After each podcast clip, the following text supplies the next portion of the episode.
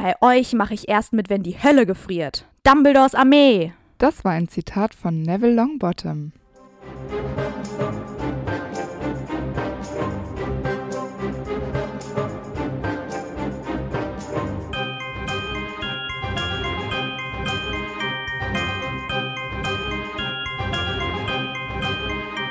Hi, ich bin Amber.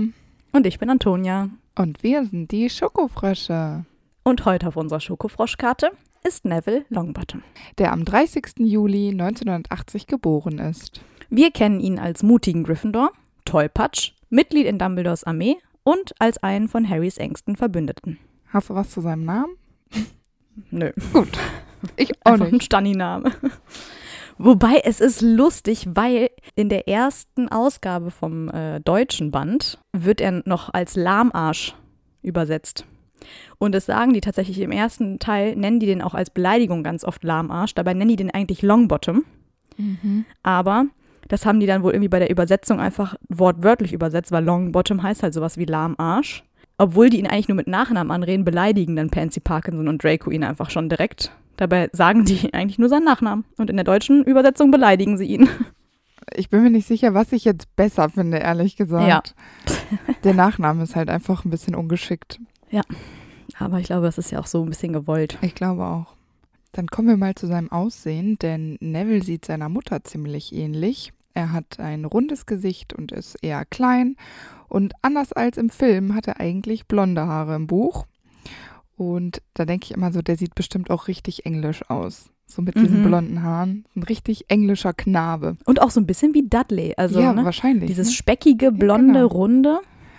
Außerdem hat er längere Schneidezähne und Pansy Parkinson nennt ihn einmal fett, wobei ich mir immer denke, dass das vielleicht ein bisschen übertrieben, weil sie ja sowieso nie was Nettes sagt und dann ist er vielleicht ein, allenfalls ein bisschen pummelig. Ja, das denke ich auch. Ja, und seinen Zauberstab, den ersten kennen wir nicht. Er benutzt da nämlich den äh, Zauberstab seines Vaters. Ich finde das übrigens ganz interessant, weil er ja genau bis zu diesem Zeitpunkt, wo er diesen alten Zauberstab benutzt, ja nicht sonderlich talentiert ist in Magie. Mhm. Und das hat ja auch genau den Grund, dass er es eben nicht sein Zauberstab ist, den er weder im Duell gewonnen hat, noch äh, hat der Zauberstab ihn ausgesucht. Deswegen, klar, gehorcht er ihm nicht. Ja.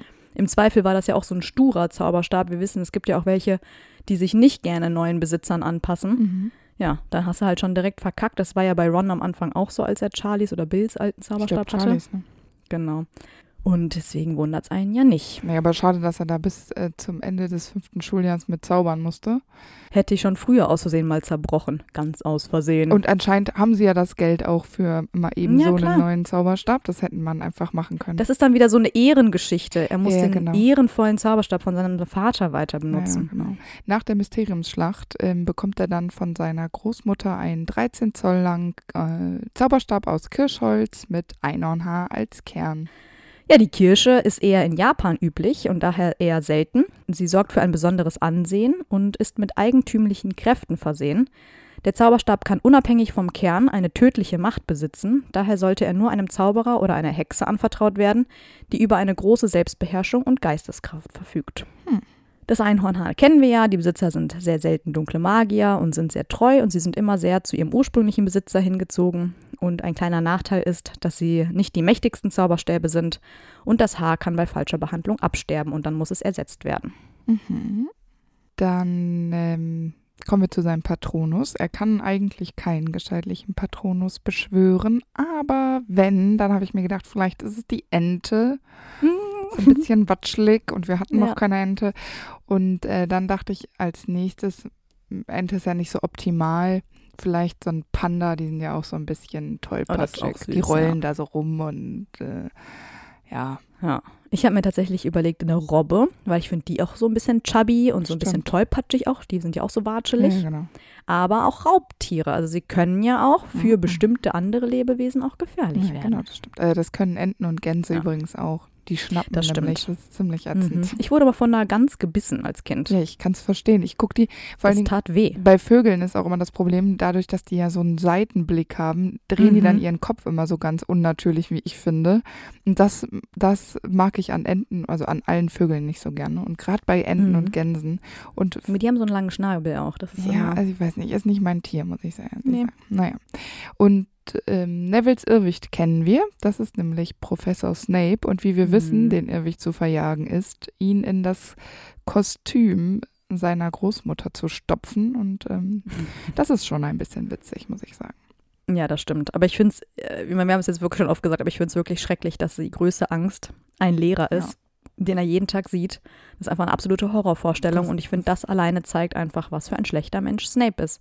Ja. Aber ich denke mir auch, dass sich der Patronus nach Snapes Tod ja auch geändert hat. Bestimmt. Und äh, da habe ich mir überlegt, vielleicht ist es dann Fliegen, weil damit hat er ja irgendwie eine traumatische Erfahrung. ähm, Erfahrung gemacht, genau. Vielleicht auf, dem- also auf, auf dem Besen zumindest. Mhm. Genau. Äh, oder vielleicht auch irgendwie, das natürlich wieder schwierig darzustellen, so eine erneute Schreckensherrschaft. Genau, das ist immer schwierig darzustellen, aber Höhenangst könnte es ja auch sein. Da könnte ja Mhm. so ein tiefes Ja, oder Loch einfach auch ein, so. Besen oder so. Das würde ja. Ja. vielleicht auch schon reichen als Darstellung für die Flugangst. Ja, aber dann triggert dich ein Besen so sehr. Flugangst? Ja, Ah, egal. Gott sei Dank sind wir kein Ja. Irrwicht, Toni. das stimmt. ja, Nevilles Eltern sind Frank und Alice Longbottom. Es waren beides angesehene und talentierte Auroren und Mitglieder des Phönixordens. Äh, Nevilles Eltern haben auch vor Voldemorts Sturz ihm dreimal die Stirn geboten. Neville ist ja außerdem auch Ende Juli geboren, genau wie Harry. Das heißt, die Prophezeiung hätte auch ihn treffen können. Voldemort wählte aber Harry als Gegenpart und sonst hieße die Geschichte ja vielleicht Neville Longbottom und der Stein der Weisen. Ja, ich rede ja auch immer von äh, Neville siebtem berühmten Schuljahr. Ne? Also ich, bin da auch, schon drin. Absolut angemessen. Ja, ich ja. auch.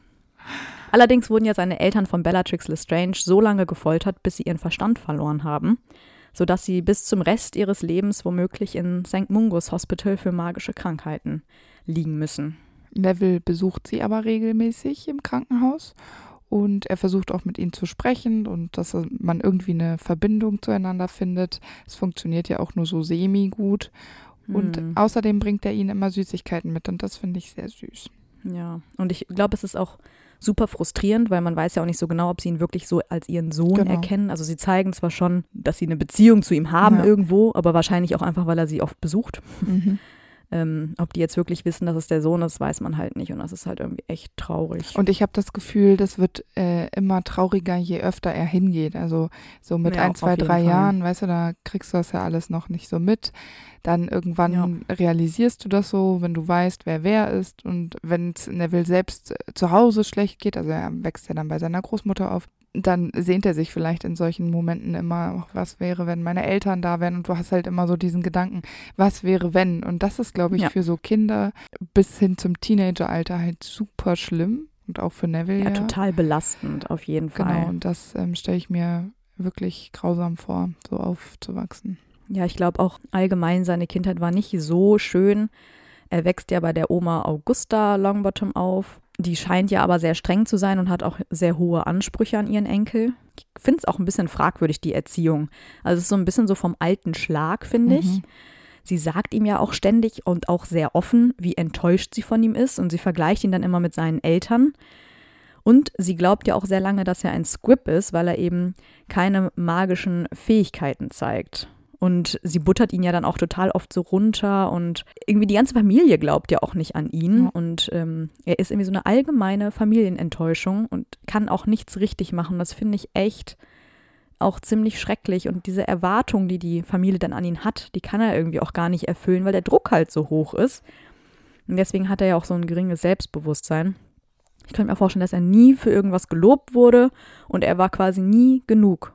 Also Ja, genau. nichts, was er getan hat, hat gereicht. Ja, aber Nevilles Problem in dieser Familie ist ja auch, dass er oft mit seinem Vater verglichen wird, was natürlich jetzt auch nicht das Ganze einfacher macht, wenn du eh schon nicht so viel Selbstbewusstsein hast, mit so einem Top-Zauberer verglichen zu werden. Da hat Neville einfach riesige Fußstapfen, in die er zu treten hat. Total. Und das ist natürlich auch gar nicht so einfach. Und ich habe mir so überlegt, so im Großen und Ganzen kann man sagen, dass so Liebe, die Neville erfahren hat, sehr an Bedingungen geknüpft ist. Mhm. Also ich glaube schon, dass sie stolz waren und an sich glaube ich auch, dass Neville ihnen was wert ist. Aber, ja, aber das zeigen sie halt genau, so, und ne? es ist halt an diese Bedingungen geknüpft. Macht er das, was man als Zauberer Mhm. so macht, dann ist das alles toll. Und wenn das nicht so ist, dann ist es eine sehr, also eine riesige Enttäuschung für die Familie. Ich frage mich die ganze Zeit, ob ich daran glaube, dass es damit zusammenhängt, dass die Longbottoms äh, eine der unantastbaren 28 Familien ist, dass die Longbottoms an sich sind ja nicht rassistisch oder und auch nicht diskriminierend. Ähm, aber ob denen das vielleicht trotzdem was bedeutet, also du kannst ja äh, versuchen, deine Blutlinie reinzuhalten, ohne dass du permanent Leute, ähm, du musst ja nicht direkt alle umbringen, um so eine Idee zu haben. Aber vielleicht ja. ist das so eine Art Elite, wo genau. sich die genau. Longbottoms halt auch gerne sehen und auch nicht jeder, aber vielleicht Augusta zum Beispiel. Ich glaube auch nicht, dass es was mit Blutreinheit oder sowas zu tun hat, sondern eher so diese Ehre der Familie. Ja. Und seine Eltern haben die Ehre der Familie total aufrecht gehalten, weil sie halt eben stark und talentiert und gut waren. Ähm, und äh, quasi erwartet man dann von deren Kind, dass das halt genauso ist.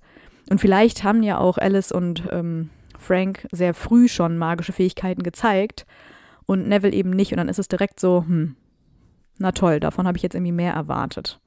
Ja, und sein Großonkel geht ja dann noch einen Schritt weiter. Ja. Einmal hält er ihn ja mit den Füßen aus dem Fenster und lässt ihn dann ja auch noch so ein, später von so einem Pier fallen. Mhm. Ja, vor allem, der hängt den aus dem Fenster, um halt, ne, er möchte dann quasi, dass Neville irgendwie magische genau. Fähigkeiten zeigt, aus Angst. Aber Jemand bietet ihm dann ein Stück Kuchen an und er lässt Neville aus Versehen los. Aus Versehen lässt er ihn los, ein kleines Kind. Also ja, genau. da denke ich mir auch so, was stimmt denn mit dieser Familie nicht? Also offenbar ist es wichtiger, dass er magische Fähigkeiten zeigt, als dass er irgendwie eine Überlebenschance hat. Und dann kann man ja wirklich nicht. nur von Glück reden, dass er eben diese magischen Fähigkeiten doch zeigt, weil er ist ja dann quasi wie so ein Ball, der auf dem Boden auftitscht ja. und verletzt sich ja zum Glück auch nicht. Von seinem Onkel Algie bekommt er ja Trevor, die Kröte. Mhm. Also ähm, das ist ja dann quasi die Belohnung dafür, dass er doch nach Hogwarts darf. Ähm, Finde ich aber auch schon wieder irgendwie so ein bisschen strange, weil das irgendwie auch wieder so mittelalterlich ist. Mhm. Also früher galten Kröten vielleicht als coole Haustiere für Hexen, aber ja inzwischen nicht mehr. Ja. Aber dann bekommt er ja später von Onkel Algie auch den Mimbulus Mimbletonia. Ja. Und äh, da habe ich mir überlegt, entweder ist dieses Händchen für Kräuterkunde liegt ja vielleicht auch in der Familie. Oder sein Onkel hat mal Neville einen Wunsch erfüllt und auf Nevilles Bedürfnisse gehört. Das fände ich dann schon wieder echt Wahnsinn. Ja, ich meine, Neville macht eine Kehrtwende, warum sollte es sein Onkel nicht können, ne? Genau. Da können wir uns mal alles offen lassen. Ja, apropos Trevor, das ist ja seine Kröte, die gehört natürlich auch zu Nevilles Familie. Ein stets treuer Begleiter, außer wenn Trevor mal wieder abhaut. Ja. Das ist ein Kreuz mit ihm. Ja, genau. Also irgendwie eine sehr wilde Kröte. Und anscheinend verschwindet Trevor irgendwann auch auf ewig und äh, kursiert die Theorie, dass Trevor seit jeher im Schwarzen See wohnt. Was ja sowohl Neville als auch vielleicht Trevor etwas erleichtert. Wie alt werden denn so Dinger? Eine magische Kröte wahrscheinlich auch älter. Ja, aber die werden doch trotzdem keine 50 Jahre alt. Nee. Also ich glaube nicht. Aber naja, er kann ruhig im Schwarzen See wohnen. Kein Problem für mich. ja. später heiratet er auch noch Herrn Abbott, also auch sie ist Teil seiner Familie. Genau. Neville kommt dann ja nach Hogwarts und wird dann erstmal von seiner Großmutter zum Zug gebracht. Und Trevor ist natürlich auch dabei und den verliert er sofort. Und Hermine willigt dann ein, ihm zu helfen. Und ähm, da tingeln die ja so durch die, durch die Abteile und gucken sich das alles an. Wo könnte die wohl sein? Wo ich mich auch mal frage, kann man nicht so Akio Trevor machen? Geht das bei Tieren nicht? Ja, ich glaube, das können die halt noch nicht im ersten Schuljahr. Ja, sind da keine Aufsichtspersonen? Das ist schon wieder Nein, so ein Konzept. Das nicht. Natürlich nicht. Vor allem, er hat sie ja eigentlich schon auf dem Gleis, hat er die, glaube ich, auch schon verloren. Also die Tatsache, dass Trevor es überhaupt bis in den Zug geschafft hat, ist schon ein Wunder. Ja, weil später bekommt er seine äh, Kröte ja dann von Hagrid zurück. Und schon beginnt ja auch die festliche Zeremonie mit dem sprechenden Hut. Und es scheint so, als Neville den sprechenden Hut auf dem Kopf hat, als würde er so hin und her diskutieren und argumentieren, weil Neville die ganze Zeit denkt, er wäre eigentlich ein Hufflepuff. Er kennt natürlich die Häuser, er mhm. kennt Hogwarts, er kommt aus einer Zaubererfamilie und er sieht sich da mehr. Ich glaube auch, dass der Druck eigentlich ganz groß ist, dass äh, er eigentlich nach Gryffindor kommen muss, weil es halt eben auch die Familie ja irgendwie so erwartet ja, mal genau. wieder. Aber er sieht sich halt eher als Hufflepuff ja. und am Ende gewinnt dann doch der Hut und macht ihn zu einem Gryffindor. ähm, was Neville natürlich von Anfang an sichtlich einschüchtert, diese Entscheidung, weil er sich, wie gesagt, da selbst nicht gesehen hat.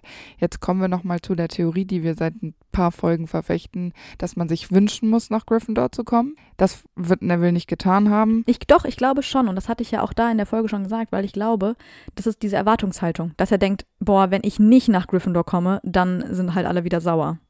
Das ist halt so ein Umkehrschluss quasi. Ja, oder wir nehmen jetzt meine Theorie, die ich seit Anfang an ähm, verfechte, dass der Hut immer so ein bisschen den Lebensweg Ja. schemenhaft vor sich hat und sich denkt, da passt er am besten rein.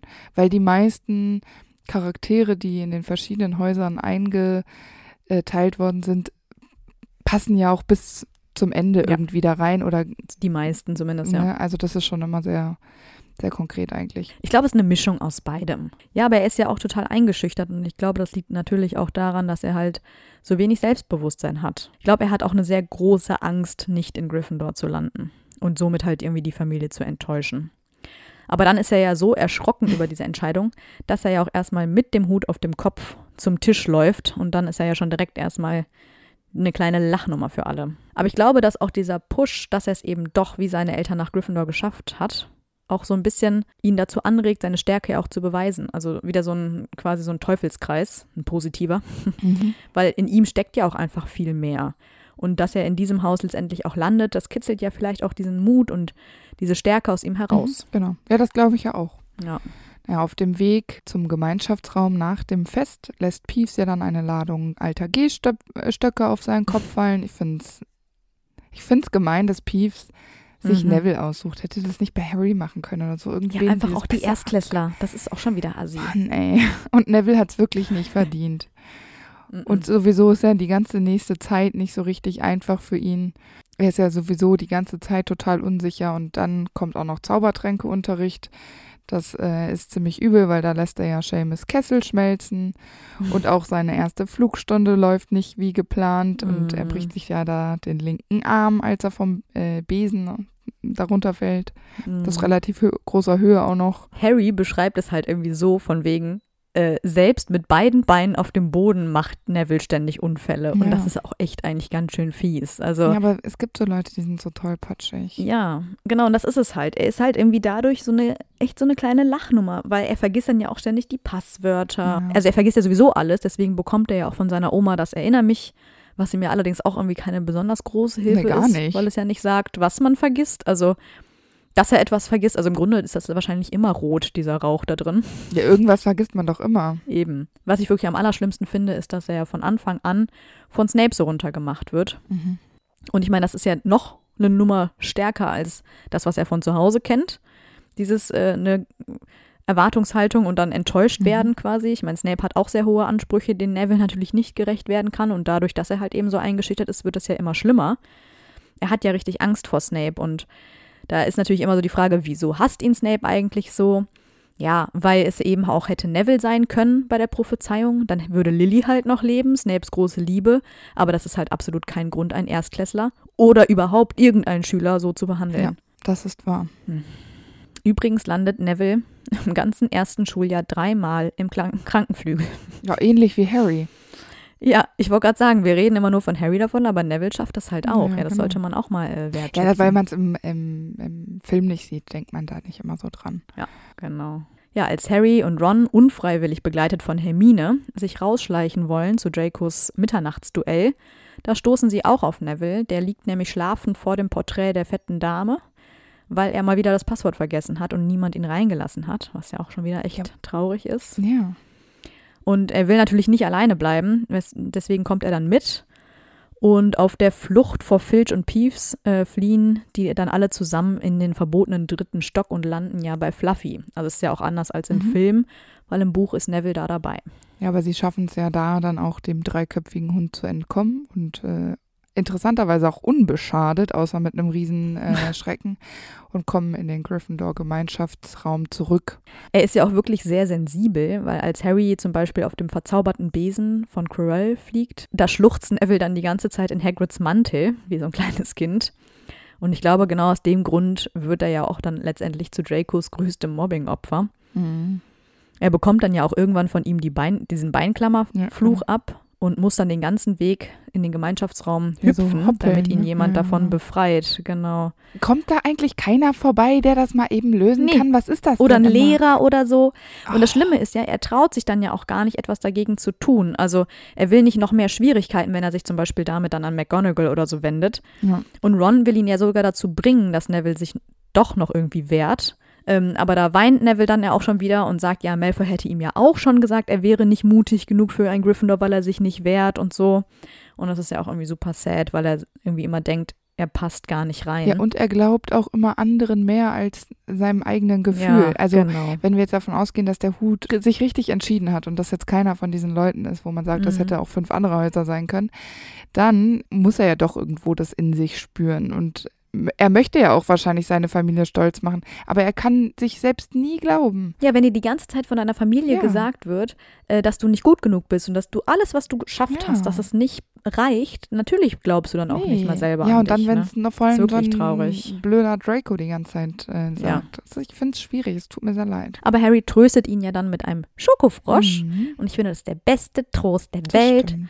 Und Schokolade ist ja sowieso immer gut, das wissen wir ja auch von Lupin. Ganz genau. Während eines anderen Quidditch-Spiels von Harry prügelt er sich ja dann letztendlich auch mit Malfoy und seiner Crew. Er nimmt es dann nämlich mit Crab und Goyle auf, was ja auch sehr mutig ist. Und es ist ja auch das erste Mal, dass er sich gegen die Slytherins dann auflehnt. Also das von äh, Harry und Ron, die kleine Ansage hat dann ja auch wirklich vielleicht ihm geholfen.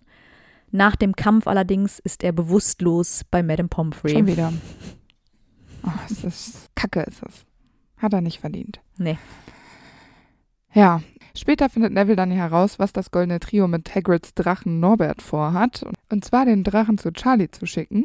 Er bekommt dann ja auch mit, dass Draco das Trio verraten will, weshalb er sich nachts rausschleicht, um seine Freunde zu warnen. Damit beweist er natürlich auch wieder seinen Mut. Allerdings wird Neville erwischt und bekommt ebenso wie die anderen, die später ja auch erwischt werden, Nachsitzen und verliert 50 Hauspunkte, was ich ganz schön viel finde, muss ich ehrlich sagen. Hm. Was ja auch richtig sad ist, weil er sich ja auch nachts in den Schlaf weint. Oh.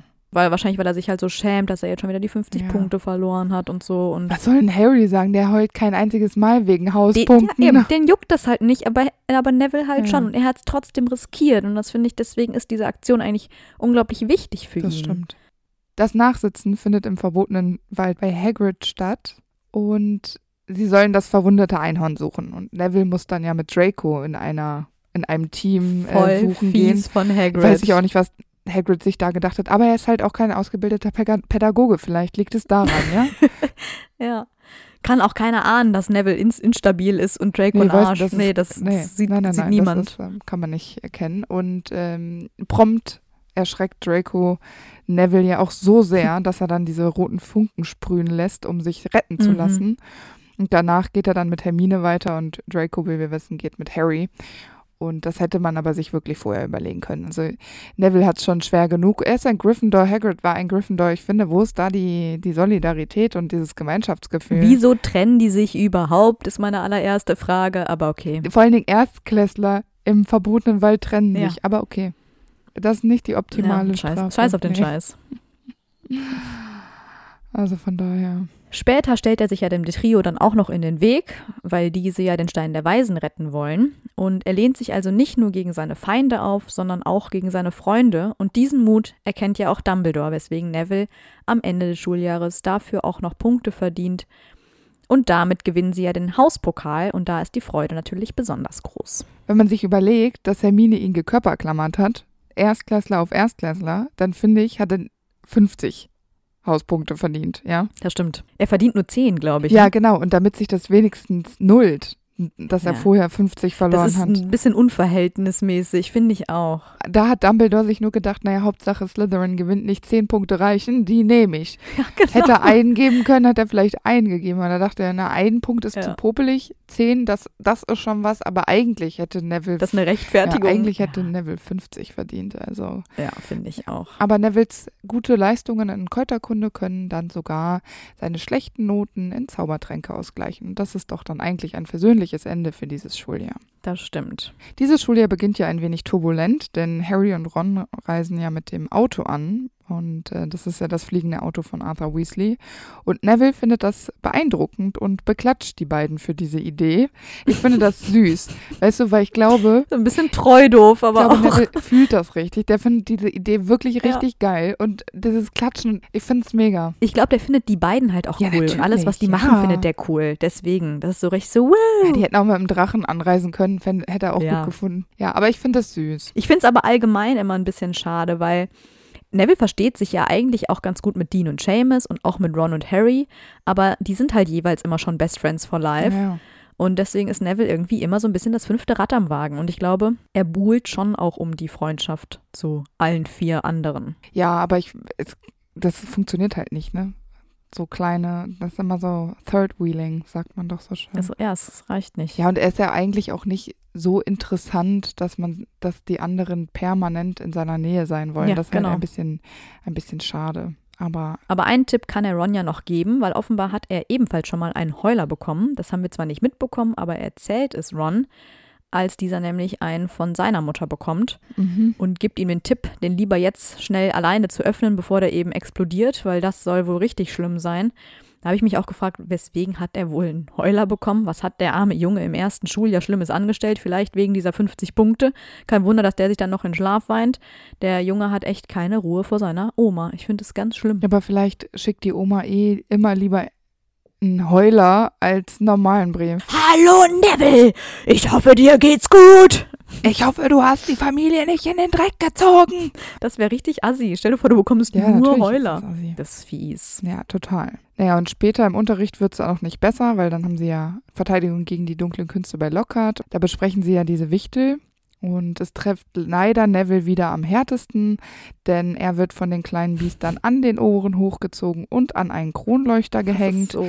Und da Lockhart, wie wir alle wissen, unfähig ist, muss Neville da so lange hängen bleiben, bis, das dauert nicht super lange, aber der Kronleuchter dann durch sein Gewicht von der Decke fällt. Also der fällt dann das mit ist saugefährlich. Kronleuchter darunter. Da sind doch irgendwie. Ja, Scherben und Oh. Kerzen brennende wahrscheinlich. Also ich finde es auch ganz schrecklich und es trifft halt immer ihn. Da fragt Ja. man sich halt auch irgendwie, spüren diese Wichtel irgendwie, dass er so das Opfer ist und machen das mit ihm? Die hätten doch auch irgendwie eine mm, Lavender da Nee. hochheben können. Die ist vielleicht leichter. Ja, nee, es ist, es ist schlimm für ihn. Vor allem, weil das wieder so ein Moment ist, was halt im Nachgang hat ja keiner Schaden äh, davon getragen. Ähm, wieder lustig nur ist, ja, genau, wo alle lachen. Oh, Ja. wisst ihr noch, als Neville da am Kronleuchter das war witzig. Er lacht dann wahrscheinlich mit, aber tief im Ja, Inneren ist er voll er verletzt. wieder. Oh Mann. Und schämt Ja. sich. Das ist echt so traurig. Vor allem, wenn man sich überlegt, er ist jetzt zwölf, weißt du, das sind ja noch so Jungs. Er ist einfach auch sensibel. Aber immerhin nimmt er seinen ganzen Mut zusammen und macht ja auch beim Duellierclub mit. Wahrscheinlich auch, dieser, um dieser Erwartungshaltung ein bisschen gerechter zu werden und irgendwie ne, wie, wieder wie sein Vater zu werden, weil er ja auch weiß, der war wahrscheinlich auch ein sehr guter Duellant. Ja, und hier wird er dann mit Justin Finch Fletchley zusammen in eine Gruppe gepackt und äh, die duellieren sich dann ja in dieser Partnerarbeit und liegen beide am Ende schwer atmend auf dem Boden. Also was auch immer sie gezaubert haben, es war entweder gleich schlecht oder gleich gut. Wahrscheinlich äh, ersteres.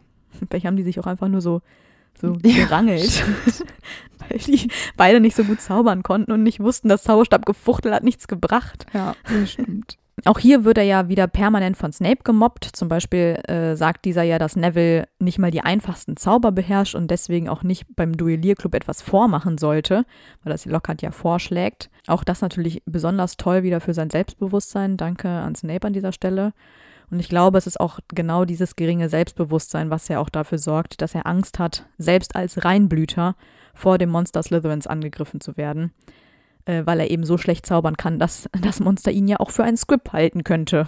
Ja, genau. Das ist echt sad. Wirklich. Und deshalb trägt er ja auch äh, eine stinkende Zwiebel mit sich, Das ist auch so ein kleiner Verschwörungstheoretiker. einen lilanen Kristall und einen alten Mäuschwanz. Das ist Ja, das ist wie so ja, ein Aluhut. So, ein- so, wie heißt denn? So Talisman. Das ist so ein Talisman für ihn. Das, ja, das ist schon ein bisschen mehr. Das ist echt, äh, das ist mehr als Aberglaube. Das ist irgendwelche dummes Geschwafel, was er sich Ja. aufschwatzen lässt. Wollte grad Wahrscheinlich sagen, teuer ja. bezahlt hat. Ich finde, der lilane Kristall Ah. hätte es auch getan. ja. Aber Ih, so eine stinkende Zwiebel. ey. Aber es hilft ihm offenbar, weil er wird nicht angegriffen. ich bin mir nicht sicher, ob das drei geholfen hat, aber ja, das stimmt. Ja. Als es dann darum geht, dass sie die neuen Fächer fürs dritte Schuljahr wählen, mischen sich bei Neville wieder alle Verwandten ein. Also jeder schickt ihm eine Eule mit irgendwelchen tollen Ratschlägen, was Neville wählen muss. Und er gerät natürlich dadurch total unter Druck, äh, weil er es ja irgendwie allen wieder recht machen will. Und das funktioniert natürlich nicht, wenn du fünf verschiedene Meinungen bekommst. Dadurch vergisst er natürlich irgendwie auch auf seine eigenen Vorlieben zu hören. Ja, und was werden jetzt seine Fächer? Ja, nimmt doch das gleiche wie Harry. Oder? ein Wahrsagen, auf jeden Fall. und Pflege magischer Geschöpfe. Ich glaube, die nehmen dann letztendlich alle das Gleiche, weil Ja, sie alle keinen. Plan haben. Neville ist ja dann auch derjenige, der Harry darauf hinweist, dass jemand seine Sachen durchwühlt hat. Das war natürlich Ginny, wie wir wissen, weil sie sich ähm, das Tagebuch von Riddle zurückholt.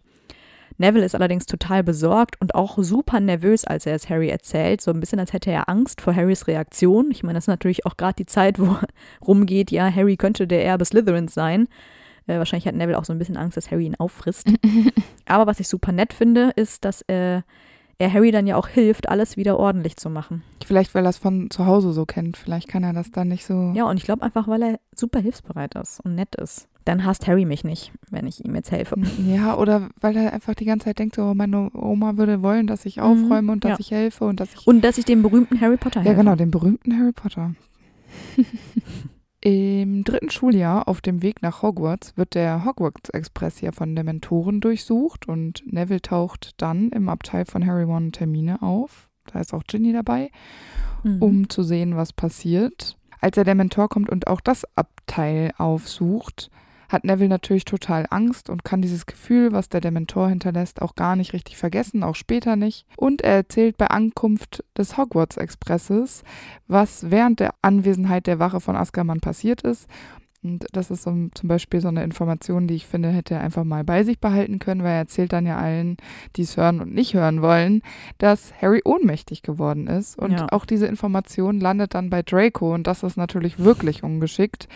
Denn Mhm. ähm, das benutzt Draco dann ja eigentlich ziemlich lange die ganze Zeit gegen Harry. Und ich glaube, dass Neville das nicht macht, weil er sich wichtig machen will oder weil er schon Mhm. gar nicht, weil er Harry bloßstellen will, sondern vielleicht einfach aus so einem naiven Gedanken heraus, ich habe hier eine Wahnsinnsneuigkeit. Ihr wart Mhm. alle nicht dabei, ich informiere euch. Also ich nehme es ihm nicht übel und Harry macht das ja eigentlich auch nicht, Mhm. aber es ist natürlich trotzdem ein bisschen ungeschickt. Ja, genau, so ein bisschen unbeholfen. Ja. Könnte man nämlich auch vorstellen, dass äh, er das ja vielleicht auch irgendwie mit Ginny oder so nochmal besprochen hat Ja. und dann äh, die beide festgestellt haben, okay, das war echt ganz schön krass und vielleicht bekommt es dann doch noch irgendwie Ja. jem- jemand Drittes mit und dann bemerkt Herr Neville so, okay, andere Leute finden das auch richtig krass und er hat ja auch irgendwie Ja. vielleicht einen Bedarf, darüber zu sprechen. Vielleicht ist es auch so ein bisschen, dass er seine Angst, die er da gespürt hat, Luft machen will. Mhm. Einfach, wenn er hat das genau. Gefühl, wenn er es drüber spricht, dann wird er es los und dann fühlt er sich selber wieder besser, weil die Dementoren, also die Reaktion auf Dementoren ist ja immer sehr krass für Zauberer. Ja, aber ich finde es äh, erstaunlich, weil Neville hat ja auch sehr, sehr viel Schlimmes in seinem Leben durchgemacht und anders als Harry reagiert er ja nicht ganz so stark Mhm. drauf. Also er hat, sage ich mal, die normale Reaktion, Mhm. wie jeder andere auch. Also die Kälte und irgendwie schlechtes Gefühl und Angst und so ein mulmiges Gefühl. Also das, was jeder spürt, aber ich sag mal, im Vergleich zu Hermine, Ron und Ginny hat er ja doch äh, mehr durchgemacht und trägt die schlimmeren Erinnerungen Ja. in sich. Also hätte ich mir auch vorstellen können, dass er da auch eine stärkere Reaktion zeigt, aber das passiert ja nicht. Genau. Vielleicht war der Dementor so krass auf Harry konzentriert Das kann sein, ja. und Ginny war einfach nicht stark genug. Ja, ja ich meine, Ginny hat ja auch Schlimmes erlebt im Ja, Jahr ja, davor. Ne? Ja. Ja. Naja, aber dann kommen wir zum Wahrsageunterricht bei Trelawney. Und das ist die Stunde, in der Neville gleich mal zwei Tassen kaputt macht. Ja, Das ist nämlich das Allergeilste. Sie sagt so von wegen, ah, wenn du die erste Tasse kaputt machst, dann nimm dir bitte welche von den blauen, die sind nicht so wertvoll. Ah ja, genau. Und dann macht er nämlich direkt dann äh, beide kaputt, wie quasi von ihr angekündigt. ja. äh, ja, also direkt schon mal gefailt. Aber das geht ja auch so weiter. Auch im Pflegemagischer Geschöpfe stellt er sich nicht sonderlich geschickt an. Und auch in Zaubertränke ist er ja dann so nervös, dass er seinen Trank komplett verhaut und Snape ihn dann sogar androht, äh, den Trank an seine Kröte zu verfüttern. Mhm. Das würde sie vermutlich umbringen. Und Hermine hilft ihm dann ja heimlich und so wird aus Trevor am Ende der Stunde doch nur eine Kaulquappe wie vorgesehen äh, für, den Schrumpf, für die Schrumpflösung, die sie brauen sollten. Aber dadurch wird Hermine natürlich auch wieder bestraft, weil sie ihm nicht helfen durfte. Ja. Also Snape hat es eigentlich darauf angesetzt, Trevor umzubringen. Ja, vielleicht hat er ein ehrlich. Problem mit Kröten. Man weiß es nicht. Ja, wahrscheinlich. Naja, aber später an dem Tag haben sie dann ja auch noch äh, das Fach Verteidigung gegen die dunklen Künste bei Lupin. Ja, vor allem, weil Snape ihn ja auch vorher nochmal richtig assi runtermacht. Das hatten wir in Snapes Folge schon gesagt. Äh, er warnt nämlich Lupin sozusagen davor äh, und sagt, ja, der Neville ist so unfähig, also ne, pass auf, wenn der zaubert, da ne, passiert hier das und das. Ja. Ist es auch irgendwo kein Wunder, dass Snape dann Nevilles Irrwicht ist sozusagen. Genau. Also ich finde Snapes Mut und Opfer am Ende schön und gut, aber ich finde, es geht einfach nicht. Und alle, die Snape feiern, sollten hier an dieser Stelle nochmal darüber nachdenken. Allen voran Harry Potter. Neville schafft es dann ja, ähm, Professor Snape mit den Kleidern seiner Großmutter zu versehen, um ihn damit lächerlich zu machen und ihn damit eben zu besiegen. Und dafür bekommt Neville zehn Hauspunkte für, Ja. für seine herausragende Leistung. Und ich finde, das hat er sich auch wirklich sehr verdient. Das stimmt und ich finde es ganz schön, weil Lupin dann ja irgendwie auch wirklich schafft, Nevilles Selbstbewusstsein so ein bisschen zu pushen. Aber er äußert ja, bevor er gegen den Irrwicht kämpft, nochmal ganz leise die Sorge, dass er eben nicht will, dass der Irrwicht so aussieht wie seine Großmutter. Ich könnte mir nämlich vorstellen, dass er auch Angst vor seiner Großmutter hat. Ja, er hat wahrscheinlich vor vielen Dingen Angst. Genau, und nachher noch denkst, boah Gott, das wäre ja super unangenehm, wenn das jetzt mein äh, Irrwicht wäre. Aber die Angst vor Snape ist einfach größer. Das stimmt. Geil finde ich auch, dass er Sorge hat, dass er nicht mit nach Hogsmeade darf, weil er den Zettel nämlich nicht mehr findet, den seine Oma hätte unterschreiben sollen. Aber McGonagall beruhigt ihn dann ziemlich schnell, weil seine Oma hat das Formular schon ihr direkt zugeschickt am Anfang des Schuljahrs, weil sie schon direkt befürchtet hat, dass er es verliert. Und äh, zum Glück, weil so darf er nach Hogsmeade. Ganz genau. Und im Frühjahr diesen Schuljahres übernimmt dann ja Sir Cadogan kurzzeitig den Einlass in den Gryffindor-Gemeinschaftsraum und der ändert so oft die Passwörter, dass Neville sie sich aufschreiben muss, um sie nicht zu vergessen. Und so gelingt es ja dann leider später Sirius Black, den äh, in den Ge- Gryffindor-Gemeinschaftsraum einzudringen. Und dafür bekommt er, wie ich finde, eine total überzogene Strafe von McGonagall. voll. Erstmal muss er ja nachsitzen, okay. Dann darf er den Rest des Schuljahres nicht mehr nach Hogsmeade, finde ich nicht okay. Nee, weil, das ist, finde ich, nämlich besonders schlimm, weil dieser Junge ist eh schon sozial, also ist er nicht ganz angekommen, also eher einsam in seinem Haus. Und dann nimmt man ihm auch noch die Chance, sich mit Gleichaltrigen zu amüsieren am Wochenende, während alle anderen weg sind Außer und Harry. bonden können. Bleibt der da? Ja, aber das ist ja auch äh, ich mal, mehr oder- weniger Ja, ja, Zufall, genau.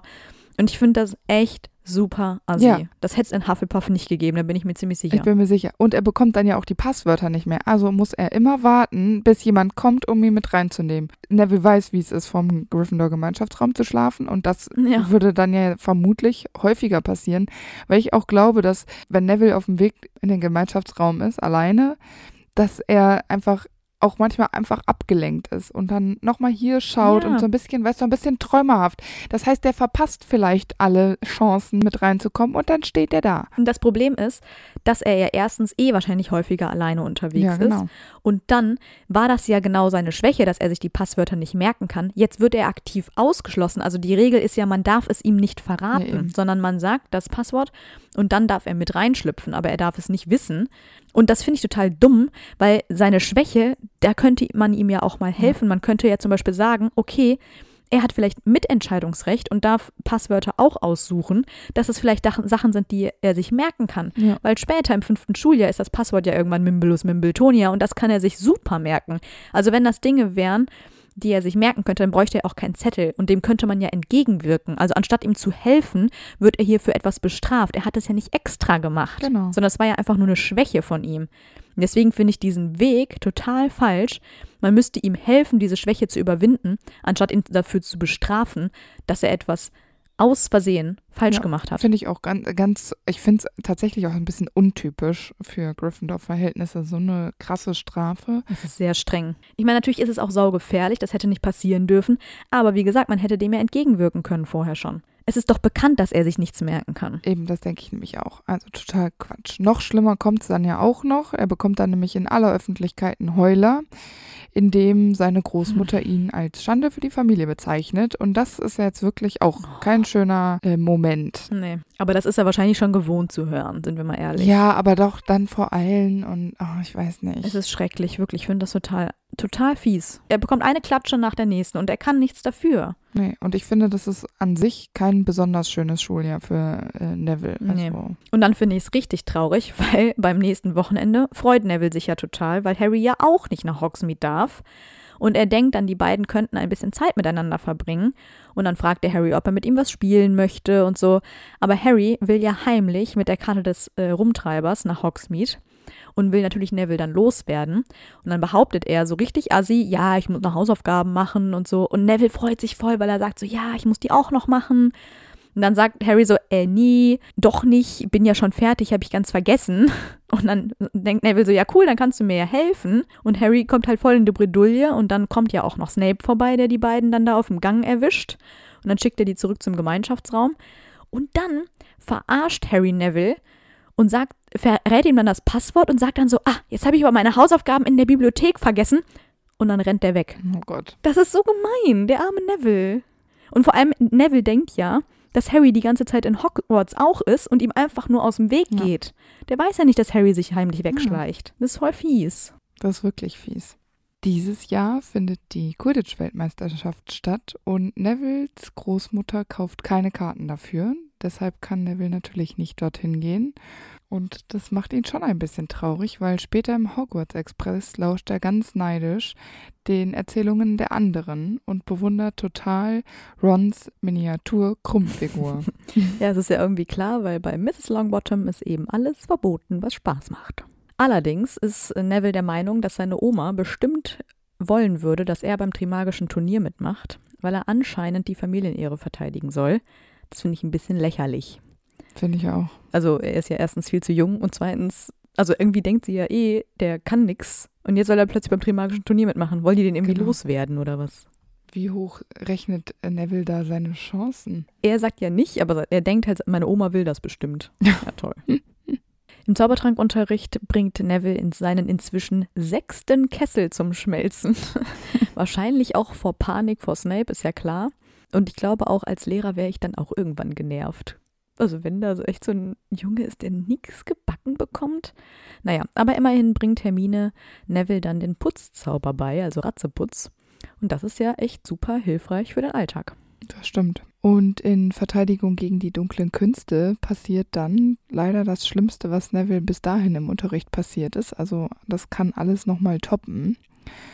Denn der falsche Moody demonstriert ja die unverzeihlichen Flüche an einer Spinne und unter anderem ja auch den Cruciatusfluch. Das ist der Folterfluch, mit dem Nevilles Eltern bis zur Besinnungslosigkeit gefoltert worden sind. Und Neville verliert natürlich total die Fassung, klammert sich so ans Pult, bis die Knöchel seiner Finger so ganz weiß werden, weil er das äh, so versucht noch zu unterdrücken, diesen ganzen Schmerz. Ist ja auch klar, weil er hat ja ganz offensichtlich da auch ein Trauma. Selbstverständlich, es nimmt ihn ja total mit. Das ist ja fast wie so eine Panikattacke.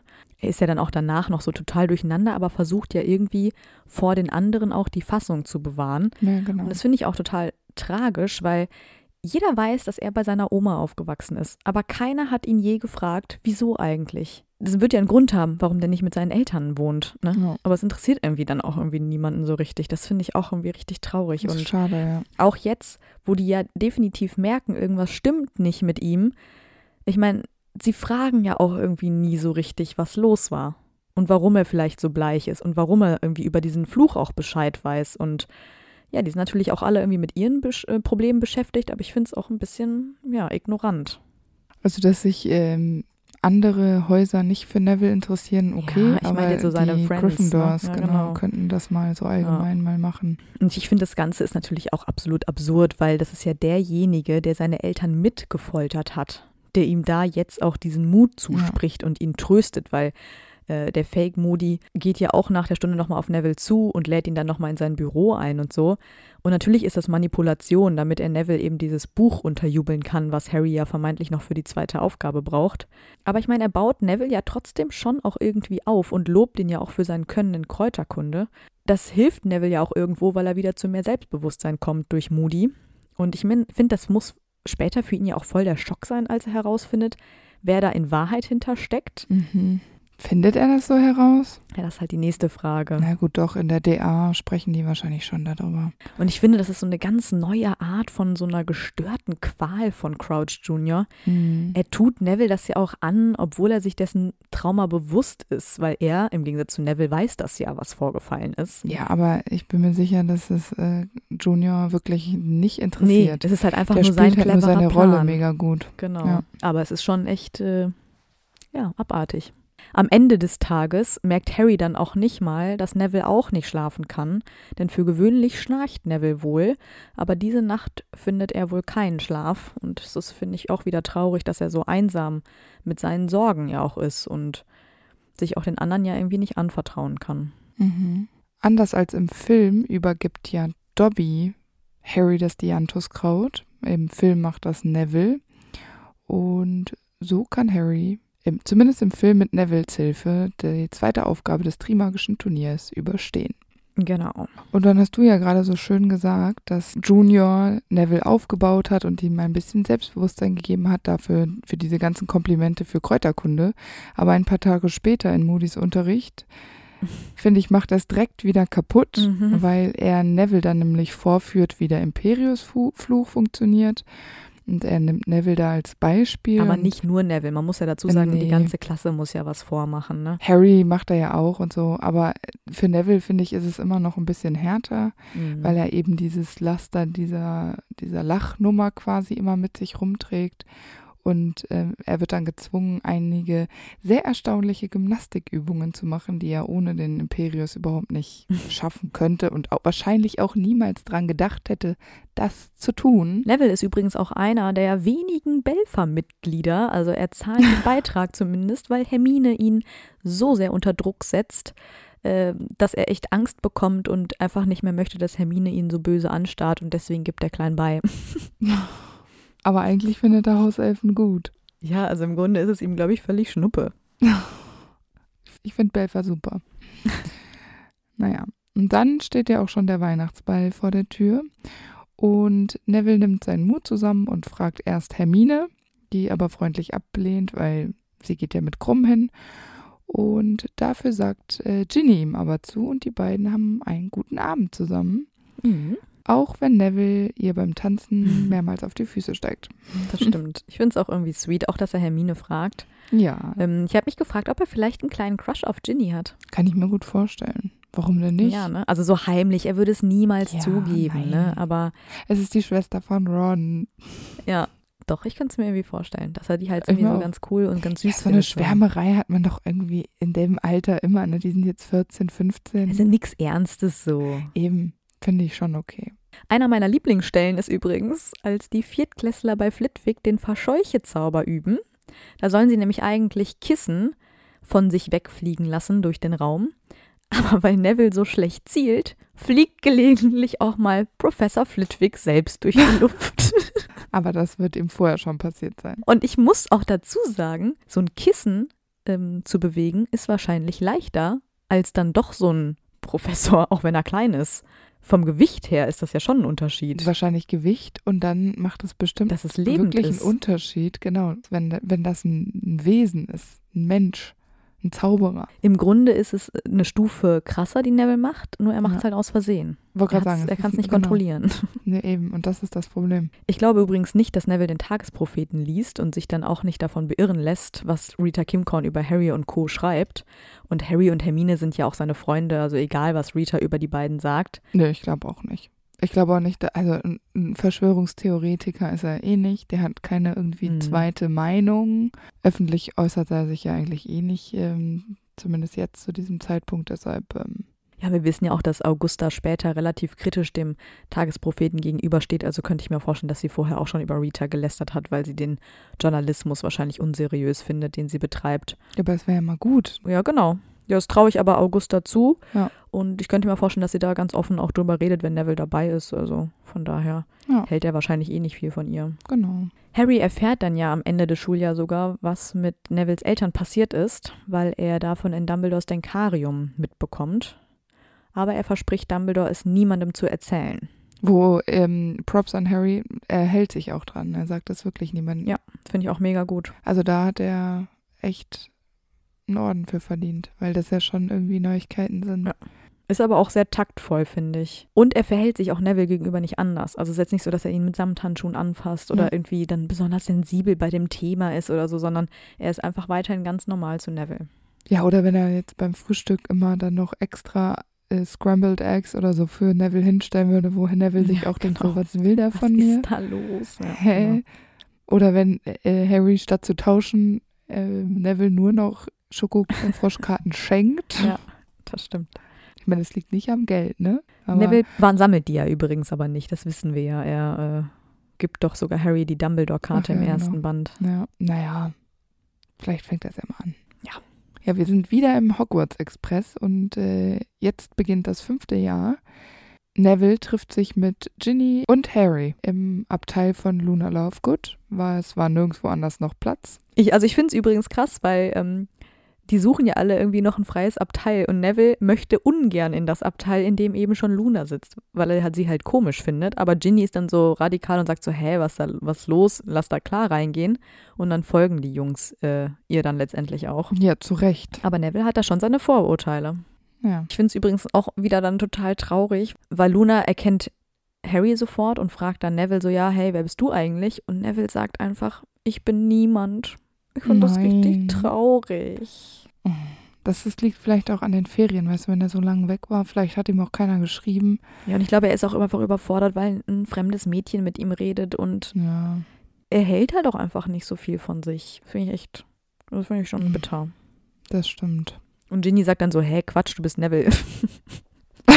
Hä? er zeigt dann ja ganz aufgeregt seinen Mimbulus Mimbletonia, die er von seinem Onkel LG zum Geburtstag geschenkt bekommen hat. Und er erzählt dann auch von seinen Plänen, sie äh, Professor Sprout zu zeigen und sie dann auch noch zu züchten. Also, das war ein sehr gutes äh, Geburtstagsgeschenk. Der Mimbulus Mimbletonia ist übrigens ein grauer, pulsierender Kaktus, aber anstatt Stacheln hat der Furunkel Mhm. und ähm, Neville will ja dann auch die Fähigkeiten des Mimbulus vormachen und piekst ihn mit seinem Zauberstab an, sodass aus allen Furunkeln plötzlich eine dicke, stinkende, dunkelgrüne Flüssigkeit Ja, spritzt. ekelhaft. Lecker.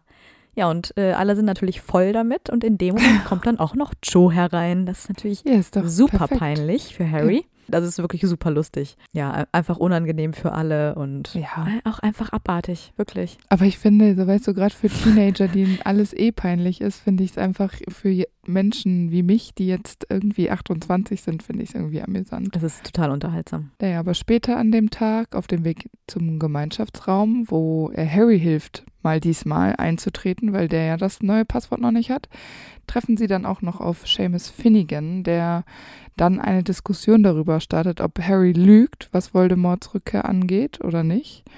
Und ähm, dann ist es so ein kleiner Neville-Moment, denn er steht für Harry ein und erklärt, dass er und seine Großmutter Harry und Dumbledore glauben. Ja, Harry ist auch Neville total dankbar dafür, dass er da ein, also für ihn einsteht. Ja, mega. Neville sagt sogar, dass seine Oma das äh, Abo vom Tagespropheten gekündigt hat, weil sie das so furchtbar findet, was die schreiben.